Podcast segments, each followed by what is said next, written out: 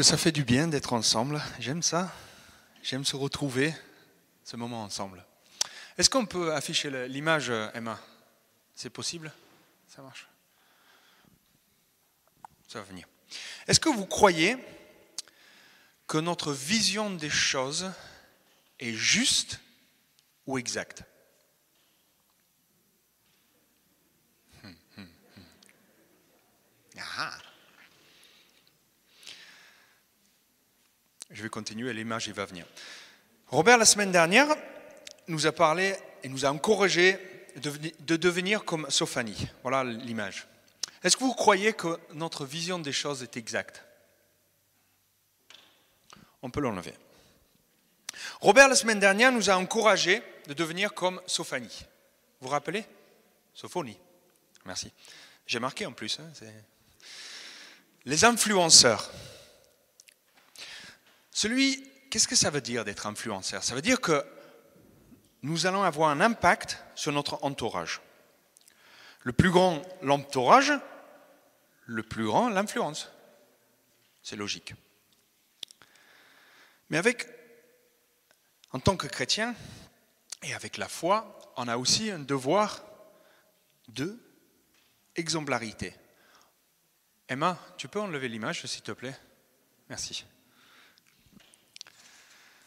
Et ce devoir d'exemplarité que nous avons est celui de qui? De Jésus. Nous avons un devoir d'exemplarité dans notre personne, dans tout ce que nous faisons, notre influence. Nous voulons influencer les personnes d'une manière qui ressemble à Christ. Rien que ça. Le bar, elle est haute quand même. Hein? La barre, il est très très haute. Nous devons à chaque moment viser comme Christ la perfection. C'est viser la perfection, c'est pas devenir obsédé avec, mais la viser. Et quand on parle de, de viser, le mot vision, Dieu m'a mis vraiment à cœur aujourd'hui ce thématique, la thématique de la vision. Je vous invite à souvenir de ma prédication d'il y a 15 jours, quand j'ai parlé de l'agneau de Dieu. Voici l'agneau de Dieu. Le vu, j'en ai parlé, c'était un élément que je n'ai pas vraiment développé dans ma prédication il y a 15 jours. Mais c'était quelque chose que Dieu m'a encore travaillé pour aujourd'hui. Donc je vous invite de remonter 15 jours. Maintenant, je vous invite à aller plus loin, de remonter jusqu'à l'âge de 12, 13, 14 ans. Alors, pour certains, il y a du boulot. Mais euh, et pour certains ici, c'est hier. Pour moi, déjà, j'ai du mal. Est-ce que vous vous rappelez à cet âge-là qu'il y avait les, les petits envies, euh, une envie de faire un certain métier quand vous avez 12, 13, 14 ans? Vous vous rappelez? Il y avait euh, des fois, on va être pompier, on va être policier. Euh, et certains, c'est devenu une réalité. Moi, je me rappelle une époque, euh, j'ai dû regarder le film Top Gun. Je sais pas si vous avez vu Top Gun, le film avec les avions, pas le nouveau, l'ancien, le, vrai. Et après ce film, j'avais envie de devenir pilote d'avion de chasse. Bah, je pense comme, comme tout le monde qui a regardé ce film, je dis, moi je veux être comme ça. Rapidement, mes rêves sont tombés à l'eau. Mais hélas, pour être un pilote d'un avion, il faut une vision de 10 sur 10 quand il y a les deux yeux ensemble. Et hélas, je ne l'ai pas. D'ailleurs, c'est 10 sur 10 minimum. J'ai du mal à comprendre, 10 sur 10 minimum, mais enfin, soit. C'est beaucoup plus technique que ça, je pense. Donc, ma vision, n'était pas bonne. Et du coup, le petit euh, rêve que j'avais, c'était un petit rêvette, hein, il disparut. Aujourd'hui, je vais vous aborder la question de la vision sous trois angles. La vision de Dieu, la vision que nous avons de nous-mêmes et la vision que nous avons des autres. Comment est-ce que nous voyons Dieu? Vous savez, pour un pilote, il faudrait une vision parfaite, un vue parfait. Je vous invite ce matin, ensemble, nous allons découvrir et savoir si nous avons une vue parfaite de Dieu, de nous-mêmes et de notre entourage. Nous avons un Père parfait, la vision de Dieu. Si, nous ne voyons pas clair sur cette question-là, nous sommes facilement déviés de la vérité. Ça veut dire ce que nous voyons n'est pas toujours la réalité. Ce que nous voyons de nos propres yeux. Car nous sommes influencés par plein de choses. Notre culture, notre passé, nos expériences, nos convictions personnelles, nos relations, notre famille, les chaînes télévision que nous regardons, ce que nous lisons. Tout cela a un impact sur ce que nous voyons et sur notre vision. Toute cette information et ces expériences, ils vont modifier un peu la manière que nous voyons les choses. Alors, les trois questions. Quelle est ta vision de Dieu?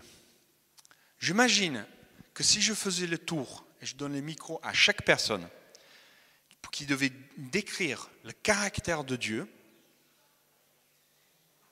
il dira, chaque personne dirait quelque chose de différent. On choisirait, si on devait choisir un mot, on choisira probablement des mots différents. C'est sûr qu'il y aura des mots qui reviendraient, mais ensemble, on aura plusieurs différentes réponses. Alors, qui est Dieu pour toi? Et si tu devais le décrire à un ami, quoi dirais-tu? Quand on a ces questions, euh, qu'est-ce que vous faites le dimanche matin? Je vais à l'église. Ah bon euh, Qu'est-ce que c'est ça? On explique. Hein, hein. on arrive sur une question de Dieu. Mais Dieu, pour moi, c'est pas tout ce que tu dis. Pour moi, Dieu, c'est trois petits points. Et ces trois petits points, ils seront différents selon ce que nous savons et ce que nous avons tous vécu. Notre vision peut altérer, peut changer, peut modifier. Mais je vous invite à toujours avoir une vision alignée sur la chose qui ne change pas. Ça, c'est la parole de Dieu. Il ne faut pas que tout ce que nous subissons comme influence dans notre entourage, bonne et mauvaise d'ailleurs, il y a des bonnes influences. Justement, l'objectif de la prédication, c'était d'être une bonne influence. La parole de Dieu, c'est lui qui définit qui est Dieu, qui nous sommes et qui sommes les autres personnes dans notre entourage. C'est la parole de Dieu qui va venir travailler tout ce que nous avons. Et cette parole qui est juste magnifique et que chaque fois qu'on l'ouvre, on découvre, on découvre une nouvelle chose, un nouvel élément, un nouvel aspect de du profondeur de l'amour de Dieu, tout ça que nous découvrons tous les jours peut influencer notre vision. Alors, si Dieu est notre Père, rien que ça comme exemple, je le prends bien. Qui est Dieu pour toi? Il est mon papa. Ok. Chaque personne ici, quand je dis ce mot Père, a une référence différente du mot Père. Parce que nous n'avons pas tous le même Père. Certains, s'il y a frères et sœurs qui sont ici, on a le même Père, même papa. Mais nous avons tous eu, à part ça, les différents pères. Donc quand nous disons que Dieu est notre Père, nous faisons souvent, il y a de suite les images de notre propre papa qui vient greffer dans cette compréhension et cette vision de Dieu. Des fois, c'est des référents excellents, des fois, c'est des référents moins bien. Donc vous comprenez à quel point notre passé, notre expérience peut influencer ce que nous voyons et ce que nous savons de Dieu.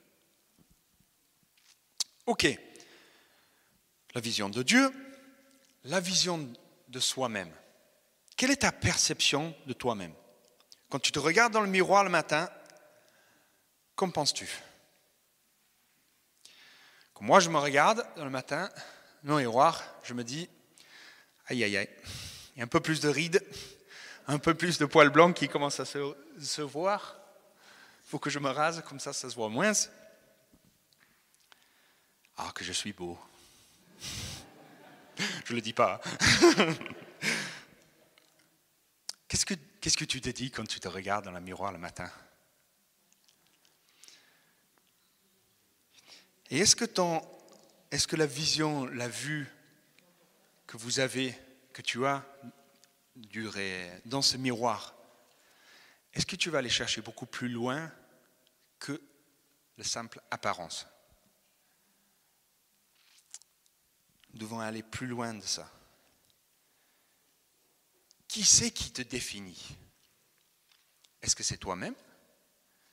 Est-ce que c'est la société te dit, qui te dicte ta valeur?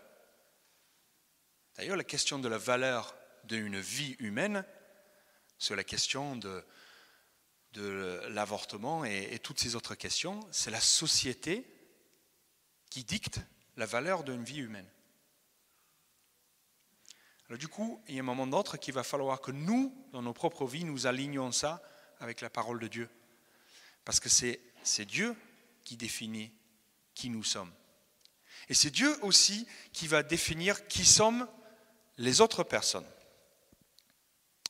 Est-ce que quand on porte un regard sur nos frères et sœurs à côté de, nous, tout d'abord, est-ce que nous les voyons comme frères et sœurs? Et d'ailleurs, même quand je dis frères et sœurs, c'est aussi chargé comme référence. Parce que si on a eu une bonne relation avec notre frère ou sœur, ça va changer la manière qu'on voit nos frères et sœurs. Vous, comprenez à quel point notre, tout ce que nous voyons, toutes nos expériences peuvent avoir une influence sur notre vision. Et que c'est impératif à revenir à ce que la parole dit sur la vision que Dieu a pour nous et pour notre entourage. Et aussi, les choses changent. On voit une situation, on vit une situation, on voit quelque chose. Et des fois, j'entends, quand on discute avec Robert, quand il parle des différentes, les différentes euh, expériences pastorales qu'il a vécues, il dit, je réagis plus pareil il y a que maintenant qu'il y a 30 ans. Et moi, je le vois moi-même dans ma propre courte expérience de vie. Je me dis, il y a, il y a 15 ans, j'aurais jamais réagi comme ça. Aujourd'hui, ça change notre vision des choses et des situations. Alors, regardons un peu la parole de Dieu. Je vous invite à ouvrir vos Bibles, si vous les avez, à Marc chapitre 8, verset 22.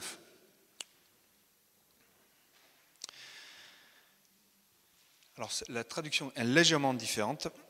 Ils arrivent à Bethsaida et les gens amènent à Jésus un aveugle et ils supplient de le toucher. Jésus prie l'aveugle par la main et le conduisent hors du village. Il lui mit de la salive sur les yeux, posa ses mains sur lui, il lui demandait, Vois-tu quelque chose? L'aveugle leva les yeux et dit, Je vois des gens, ils sont comme des arbres que je vois marcher. Jésus posa de nouveau les mains sur les yeux de l'homme. Celui-ci voyait clairement. Il était guéri. Il voyait tout distinctement. Alors Jésus le renvoya dans la maison en lui disant, n'entre même pas dans le village. Un peu de contexte, c'est dans le livre de Marc, c'est au plein milieu quasiment du livre de Marc. Et on arrive à un moment charnière dans le livre, qui est très intéressant. Juste, juste avant, Marc, il va ensuite avoir, euh, Jésus va ensuite avoir cette fameuse discussion avec Pierre sur qui dis-tu que je suis? Et Pierre dit, toi tu es le, Christ, le Fils du Dieu vivant. Un moment super important dans toute la parole de Dieu. Et dans le livre de Marc, on, on se retrouve à un moment charnière ici. Jésus, est en plein dans son ministère. Il a passé déjà énormément de temps avec ses disciples. Mais ils ne sont toujours pas au point, les disciples. Hein. Il manque encore quelques étapes. Vous savez que dans la parole, dans les évangiles, dans tous les cas, c'est le seul guérison en deux étapes que nous trouvons dans les évangiles. Toutes les autres guérisons, c'est imposition des mains, bouffe. Des fois, il n'y a même pas imposition des mains, c'est il est guéri, c'est fait. C'est la seule fois dans la parole de Dieu où nous voyons une guérison en deux étapes. Alors, on va explorer un petit peu le pourquoi, l'analyse du pourquoi et du comment. Revenir juste sur un moment charnière dans le livre de Marc, c'est parce qu'on est dans un moment où avant, les disciples, leur compréhension de Jésus était plus limitée. Et on va voir après ce moment, les déclarations de Pierre et ces différents événements, il y a des choses qui vont commencer à changer, ils vont commencer à capter beaucoup plus, de choses. Alors pourquoi est-ce que cette guérison était en deux étapes? Il y a certaines personnes, les, commentateurs, qui vont dire que, posent la question, est-ce que la guérison était incomplète la première fois? Parce, parce que l'homme, sa foi, elle était, comme sa guérison, imparfait. Sa foi n'était pas pleinement euh, dans le Jésus peut le faire. Il faut noter que ce n'est pas l'aveugle qui demande la guérison. C'est ses amis qui l'amènent, il dit touche-lui les yeux. L'aveugle, euh, il ne dit rien dans, dans ce texte.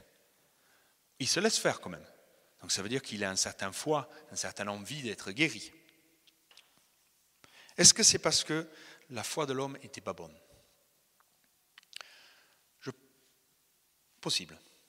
Je préfère m'aligner avec des autres commentateurs, et c'est une bonne analyse à mon sens, c'est que Jésus il voulait donner une leçon à ses disciples.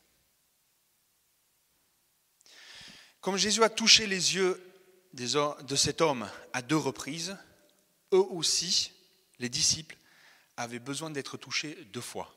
Leur rencontre avec Jésus et plus tard, le livre des actes, leur rencontre avec le Saint-Esprit. Il y a un processus dans la guérison, il y a un processus de cet homme qui est représentatif de leur progression dans leur propre vie. La guérison d'un aveugle par Jésus est le miracle illustrant la capacité de Jésus à ouvrir la vue spirituellement de ses disciples.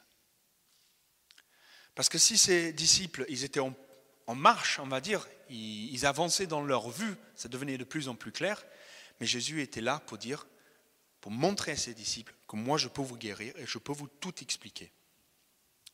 Et si on l'extrapole ça à notre foi, moi, nous, où en sommes-nous dans ce, processus?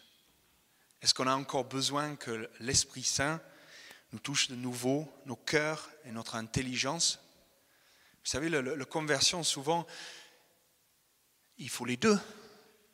Il faut qu'on ait une compréhension de cœur. C'est-à-dire que nos cœurs brûlent d'émotions de, et de passion parce que nous avons compris ce que Jésus a fait pour nous au niveau du cœur, au niveau des émotions. Mais il y a aussi une révélation intellectuelle.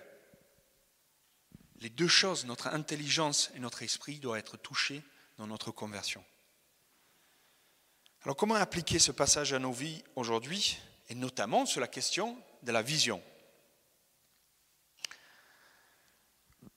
Dans ce passage, le parti le plus important qui parle de notre vision, quand on pense à notre vision de Dieu, c'est que Dieu nous aime. Merci. Dieu veut nous guérir. Ah mais oui. Et Dieu veut que nous soyons bien. Il est souverain. Donc l'approche de Dieu, de Jésus, quand il y a ces amis qui amènent cet aveugle, il ne dit pas, ah mais attends, mais le gars, il ne me demande rien là-haut. Ben, qu'il le dise ce qu'il veut. Non, Jésus, il voit cet homme il a la capacité, le pouvoir de le guérir, la capacité de lui toucher d'une manière incroyable, de manifester son amour. Il dit, viens, on va aller à l'écart et je vais te montrer, je vais te toucher, je vais te guérir. Donc, il y a plusieurs éléments dans, dans ce passage. Si nous prenons la part, la position des amis de l'aveugle. De, de, l'aveugle. Non, du. Du. Non, de le. du gars qui voyait rien. Quoi. Comme ses amis, quand est-ce que c'était Et je me pose la question à moi-même en premier. Hein. quand est-ce que c'était la dernière fois que je me mettre à jeu? Comme ça, vous ne vous sentez pas visé. Parce que quand j'ai lu ce passage, j'ai travaillé les différents éléments, c'est ce qui m'est venu à l'esprit. Donc vous pouvez le, répéter la question. Hein. Quand est-ce que c'était la dernière fois que j'ai amené quelqu'un à Jésus Et je le foi d'amener quelqu'un à Jésus, sachant qu'il a la capacité de guérir ou de se révéler à cet homme ou femme.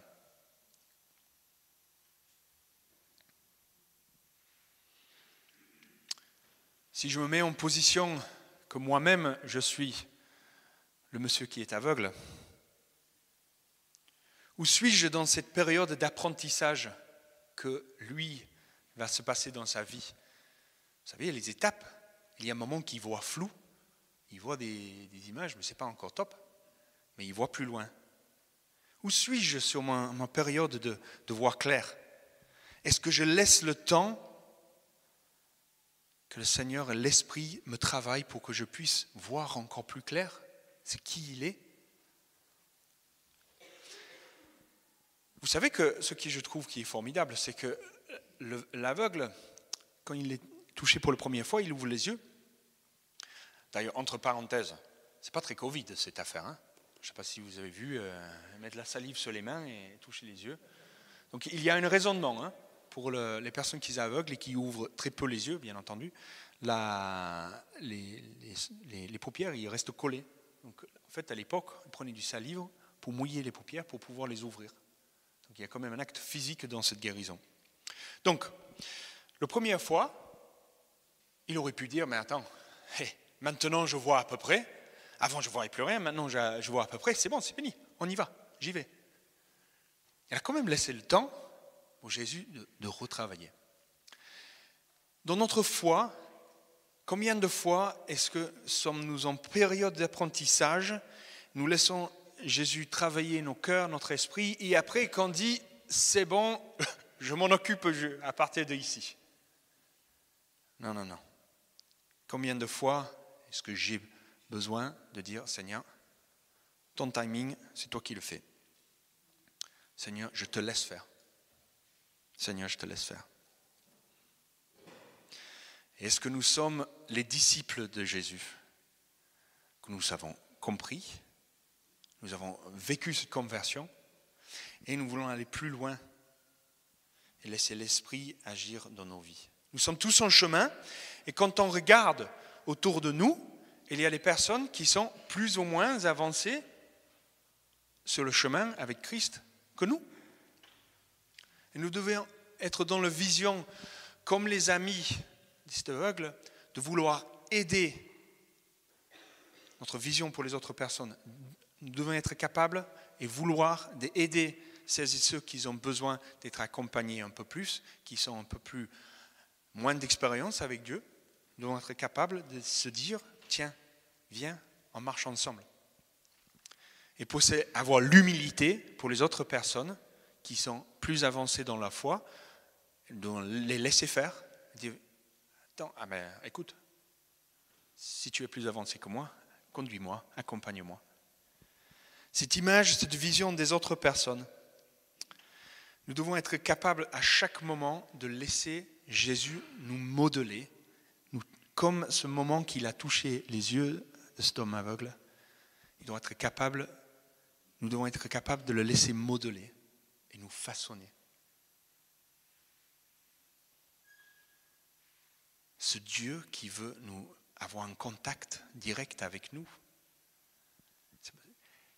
Quand je lis ces, passages comme ça, je me dis, le rencontre de cet homme avec le Messie qui lui touche les yeux, incroyable, incroyable ce rencontre. Nous devons avoir une vision d'amour et une vision d'humilité aussi. Nous voyons surtout avec ce que nous vivons actuellement qu'il y a des, points de vue différents. Et nous devons quand même adopter une certaine humilité dans notre point de vue vis-à-vis vaccination, Covid, etc. On a le droit d'avoir notre opinion, notre vision des choses. Mais enfin, ce n'est pas canon, c'est pas canonique, hein. ce n'est pas la parole de Dieu. C'est une interprétation de la Bible des événements que nous vivons et une révélation de l'esprit. Donc il faut qu'on ait une certaine humilité, que les autres personnes, ils ont des points de vue différents. Vous êtes d'accord avec ça ou pas? Alors, petit exercice. Ah, ça bouge un peu. Donc, qui vais-je choisir? Bonne piège. Lounès, tiens, comme tu as rigolé. Et Robert, allez.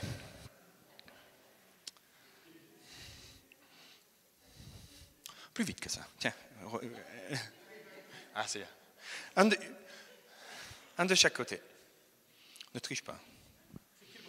Non. Ah, tu as bien vu.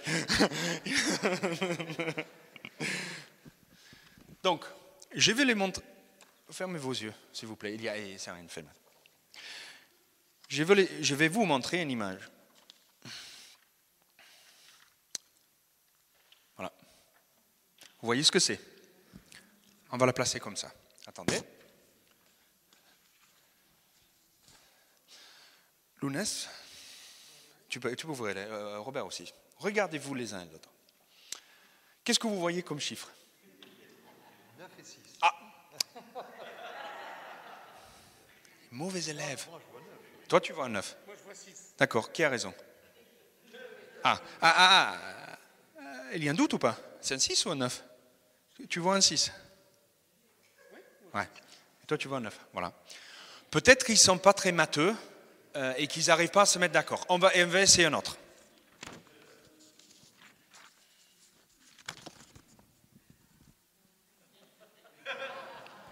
Donc, Lounès, tu peux regarder. Qu'est-ce que tu vois comme lettre. Robert W. Qui a raison, qui a tort? Ce que je veux vous dire, merci, vous pouvez vous asseoir. bravo, bravo.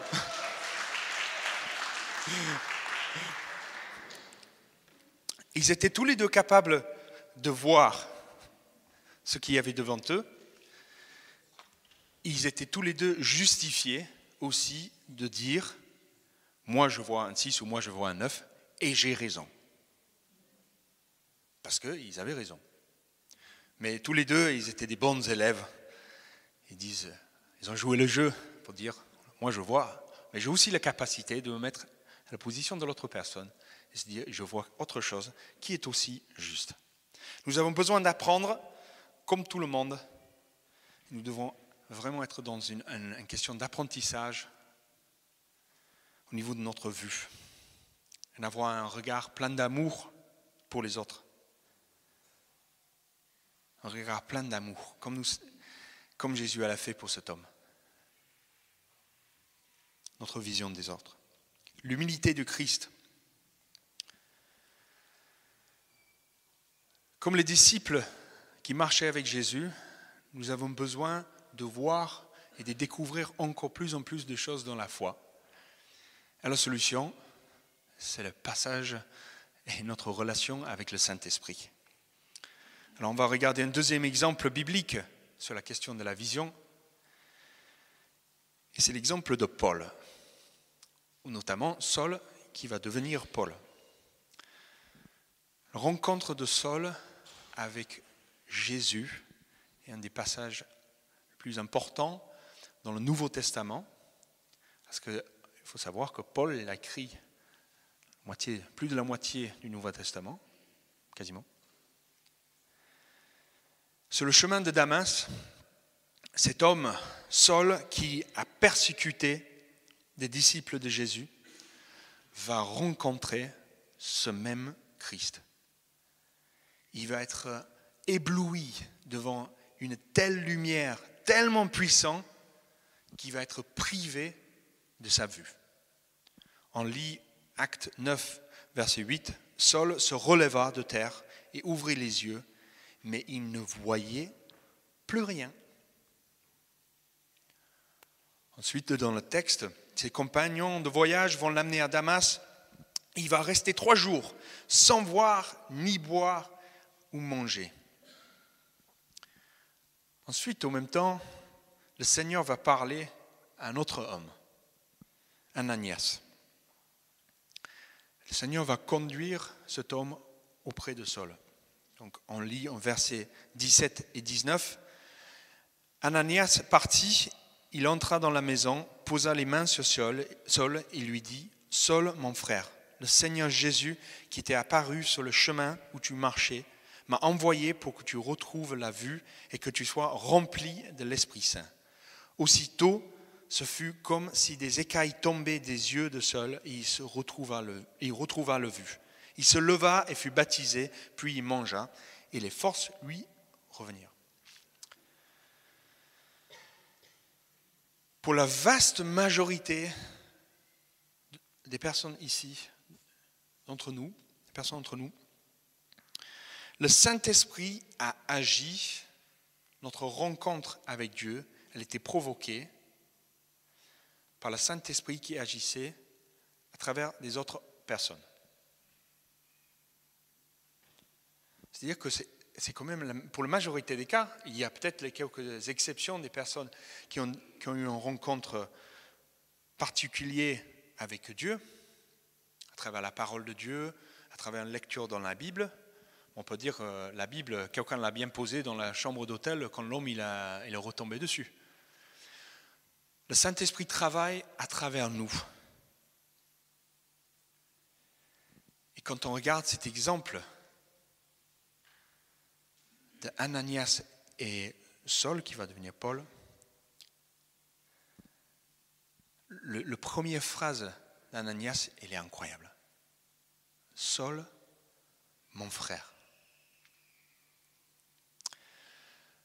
Deux choses. Ananias savait qui c'était cet homme. D'ailleurs, dans, la discussion entre le verset 8 et, 18, il y a un échange, il y a une discussion entre Ananias et Dieu. Et Ananias, il reconnaît par réputation Saul. Il me dit, mais, oh, mais Dieu, tu veux, Seigneur, tu veux que j'aille parler avec cet homme qui, persécute autant de chrétiens, qui persécute toutes les personnes que tu aimes? Et Peut-être même Ananias, il a, il a des, amis qui ont été persécutés sur les ordres de Paul. Saul. Mais Ananias, il va dire, Saul, il savait qui il était. Et dans le même souffle, il va dire, mon frère. Vous savez, la définition d'Ananias veut dire grâce de Dieu, le prénom. Et je pense que pour Paul, c'était une grâce de Dieu. Ananias, c'était la grâce de Dieu, l'obéissance de cet homme. Mon frère. Dieu, il va dire à Ananias qu'il avait des grands plans pour Paul et que c'était dans l'obéissance qu'Ananias devait œuvrer. Il a adopté la vision de Dieu sur cet homme. Est-ce qu'il avait tout compris? Est-ce qu'il voyait le plan que Dieu allait dérouler pour, euh, pour Saul qui va devenir Paul? Je ne pense pas. Je ne pense pas qu'il allait le voir. Mais il va prendre une position à côté de Dieu. Il va porter un regard comme s'il changeait de position. Il n'est plus dans un moment où, comme Lounès était à côté de Robert, qui va, Ananias prend le choix, malgré lui, de dire, bon, je vais changer de perspective et je vais apporter un regard de Dieu sur cet homme. Dieu, il allait agir dans la vie de Saul, il allait transformer, le bouleverser. Et le regard même de cet homme, de Saul, va changer radicalement. Son regard sur qui était Dieu, c'est qui il était lui-même, et son entourage allait être complètement bouleversé. Sans l'obéissance d'Ananias, même face à ses doutes, Saul ne serait jamais devenu Paul, il n'aurait jamais été guéri. Parce que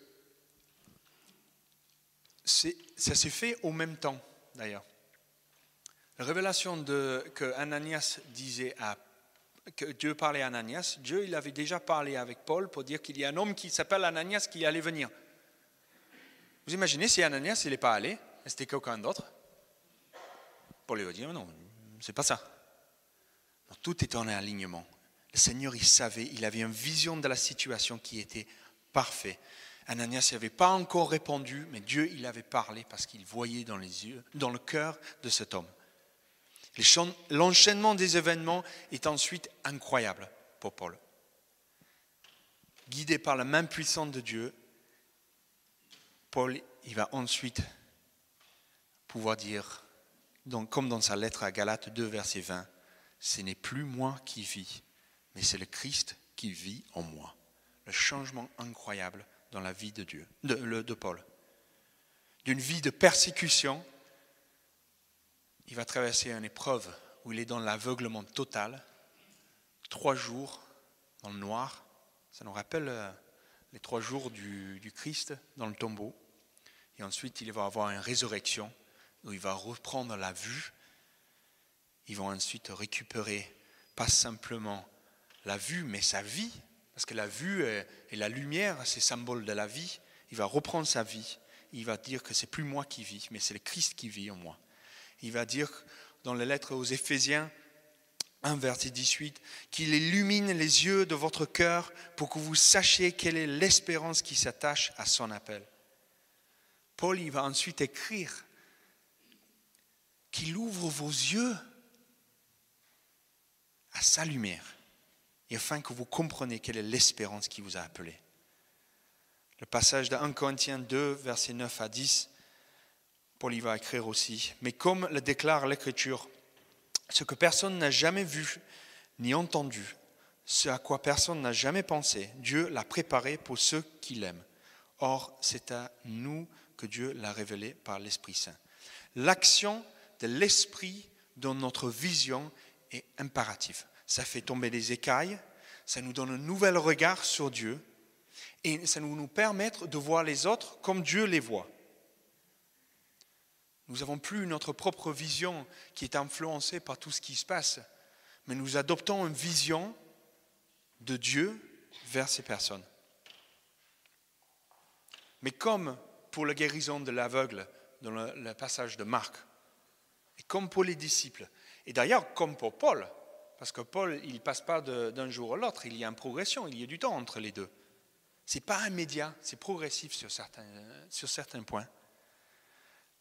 Comment on progresse dans ces, dans ces dynamiques? Ben, La parole de Dieu, la prière, d'être avoir un bon entourage de frères et sœurs en Christ, une bonne église locale qui nous accompagne, ces bonnes personnes autour de nous.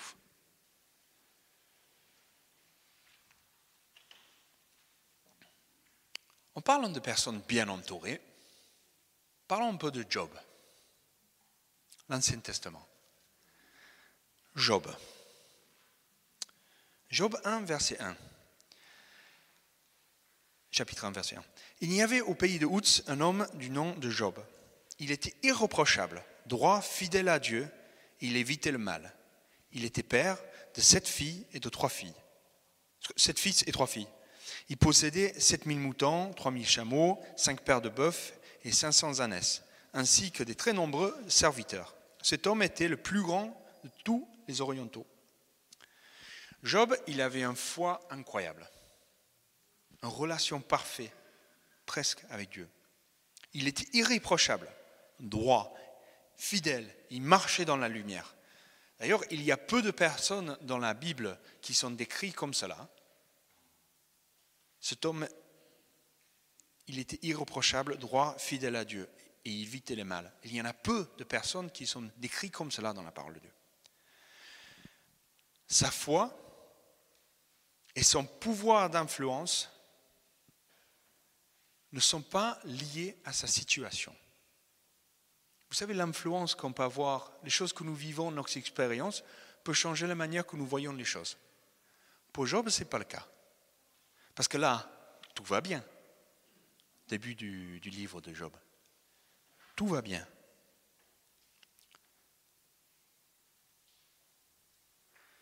Ensuite, Job, il va vivre une épreuve, plusieurs épreuves d'ailleurs, assez incroyable. Mais vous savez ce qui est quand même incroyable? Il y a une citation qui dit Le plus grande cause d'une mauvaise image de soi est l'absence d'amour inconditionnel. La plus grande cause d'une mauvaise image de soi est l'absence d'amour inconditionnel. C'est Zig Ziglar qui a dit ça. Job, il avait compris cet amour inconditionnel pour sa vie. Job, il avait cette relation avec Dieu, il voyait Dieu comme un père, comme il l'aimait. Il avait l'amour inconditionnel.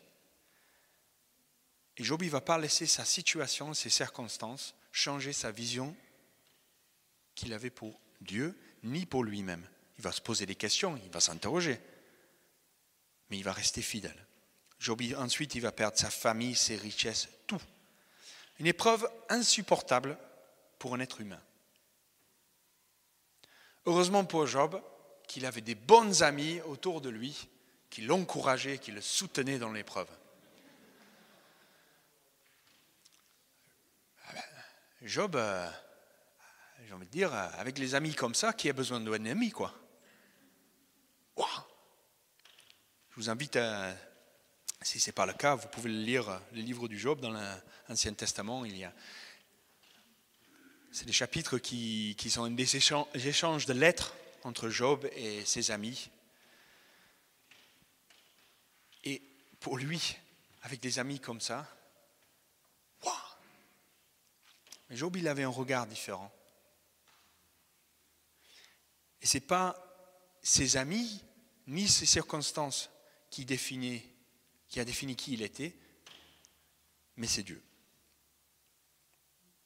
Job, verset, chapitre 19, partie du verset 25, dit Moi je sais que mon défenseur est vivant.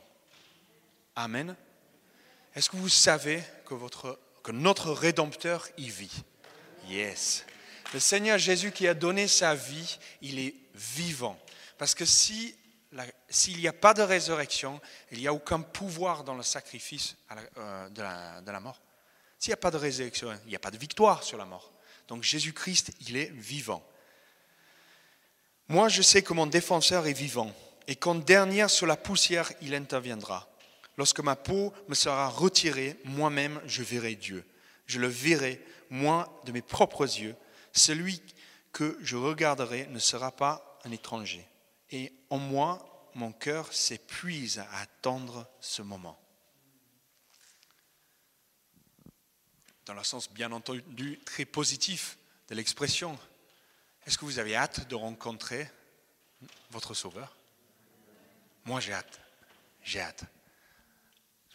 Je ne vais pas faire que les choses s'accélèrent, parce que je sais qu'il y a une plan pour moi ici-bas, mais j'ai hâte de ce moment de rencontre quand tous les, galères, toutes les difficultés, toutes les épreuves, tout ça, ce sera terminé.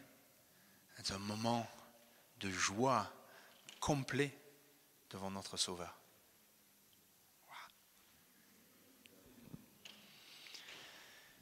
Dans toutes les discussions que Job il va avoir avec ses amis, il va dire, mais mon Rédempteur vit, je sais qu'il vit, et il vit avec moi et moi je vis en lui.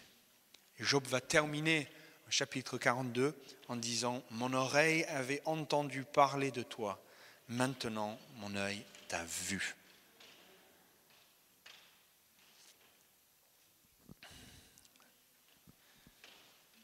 Job, il était dans cette vision incroyable. Dieu est amour, notre vision de Dieu est d'un Dieu qui nous aime tellement qu'il a donné son Fils pour nous. Et Dieu, il nous aime, il a ce regard magnifique sur nous. Dieu nous aime en dépit de tous nos mauvais pensées, toutes les choses que nous faisons qui ne sont pas bien. Est-ce qu'il est d'accord avec? Ah mais non, pas du tout. Mais il nous aime. Et ce même regard d'amour que Dieu il a pour nous et de valeur qu'il a pour nous, il a pour la personne qui est à votre droite et qui est à votre gauche, derrière et devant vous. Dieu, il aime cette personne de la même manière qu'il t'aime à toi. Donc je vous invite, comme Job, à ne jamais laisser ces mauvaises influences avoir un impact sur votre vision de Dieu, de toi-même et des autres. laissez Dieu influencer et même révéler la vision qu'il a de toi et des autres. Pas beaucoup de, de vision et le fait de voir clair. Vous savez, quand on fait les temps de préparation de mariage, j'aime bien poser cette question au couple. Est-ce que vous avez une vision pour votre couple, pour votre avenir? Est-ce que vous avez une vision pour votre couple, pour votre famille à devenir? Est-ce que tu as une vision pour ton avenir? C'est une question que je vous pose. Est-ce que tu as une, vision pour ton avenir? Pour votre couple Pour ta famille Quel est ton regard sur toi-même pour l'avenir? Quel est ton regard de, la personne qui est à côté de toi?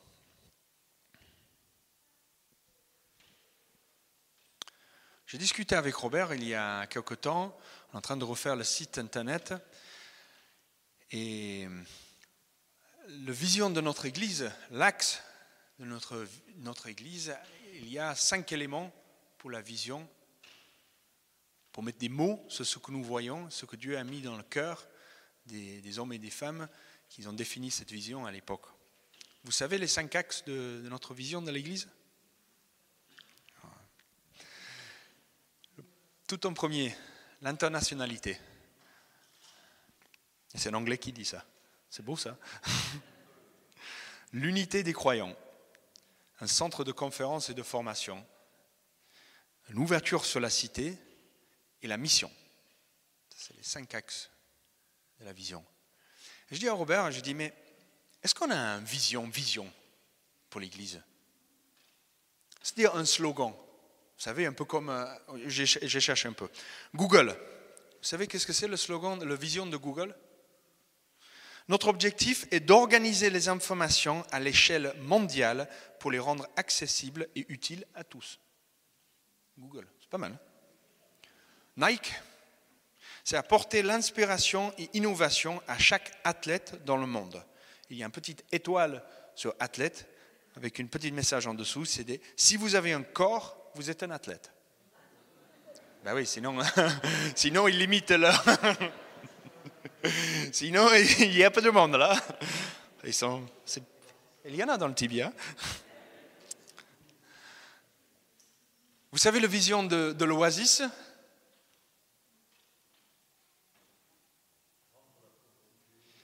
Faire de la pauvreté un état éphémère. C'est beau, hein? Donc du coup, avec Robert, on, en a parlé un peu, et Robert, il m'avait dit un peu la vision, le, slogan, si on peut dire, c'était de pouvoir changer le nom du centre chrétien de Roussillon pour que ce soit le centre du Roussillon chrétien. C'est pas beau ça?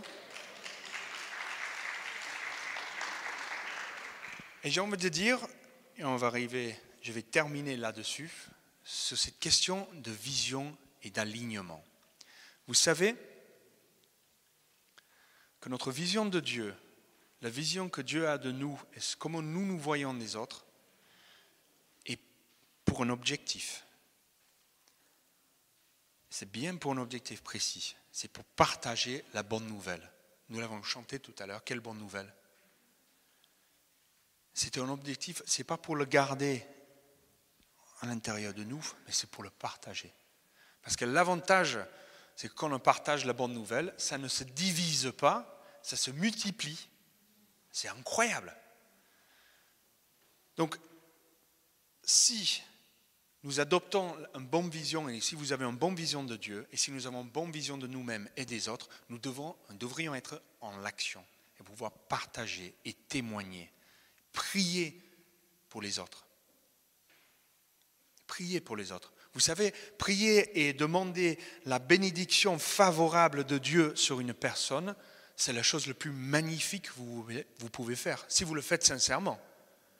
Si vous ne le faites pas sincèrement, ne le faites pas. Si vous le faites sincèrement, vous, vous on rencontre la puissance et l'impact de nos mots.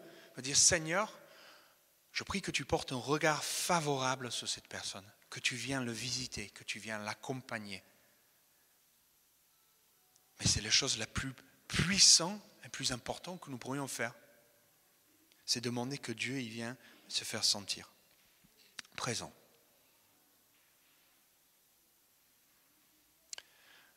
Emma, tu peux remettre le premier image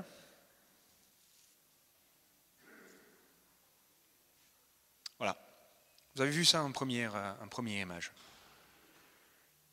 Est-ce que vous pensez que l'interprétation de ce que vous voyez est juste?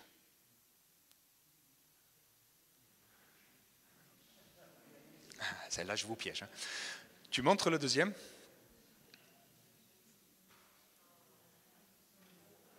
Tu peux le mettre côte à côte? Je vous ai montré le premier image au début en disant est-ce que votre vision était bonne? Forcément, on interprète les choses en pensant que ce chien il est en train d'attaquer le petit mouton. Mais en fait, il vient au secours.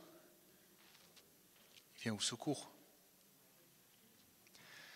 Donc notre vision peut être influencée par ce que nous voyons, comment c'est amené? J'ai enduit un peu euh, la situation.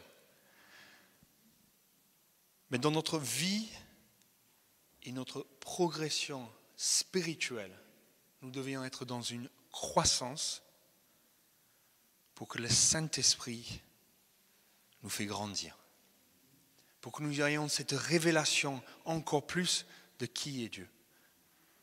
Une révélation de plus en plus c'est ce que le regard d'amour que Dieu y porte sur nous et comment il voit les autres personnes. Je vous invite vraiment à être dans cette démarche, à, prendre du temps avec le Saint-Esprit. Nous allons avoir un temps d'appropriation où nous allons chanter Ouvre les yeux de mon cœur. Ouvre les yeux de mon cœur. Seigneur, je désire te voir. Et c'est en te voyant, Seigneur, que je vois à quel point tu es bon, à quel point tu es amour, et à quel point tu es présent et que tu m'aimes et que tu m'aimes, que tu aimes celles et ceux sont à côté. Je vous invite à vous lever.